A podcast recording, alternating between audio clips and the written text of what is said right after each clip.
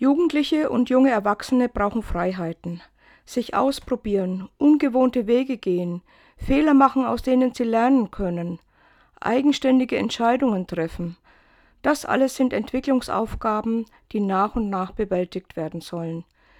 Ich hoffe, dass ein Ende der Pandemie dazu beiträgt, dass sich junge Menschen wieder in Freiheit bewegen können. Neulich hörte ich von einem Vater, er habe eine App, bei der er jeden Schritt seiner inzwischen erwachsenen Kinder überwachen kann.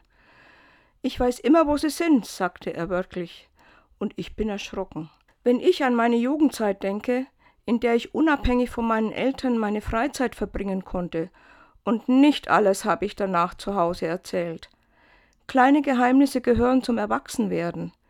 Vieles ist möglich mit unserer Technik, aber es ist durchaus nicht alles sinnvoll. Wichtiger als Kontrolle ist in einer Familie das gegenseitige Vertrauen.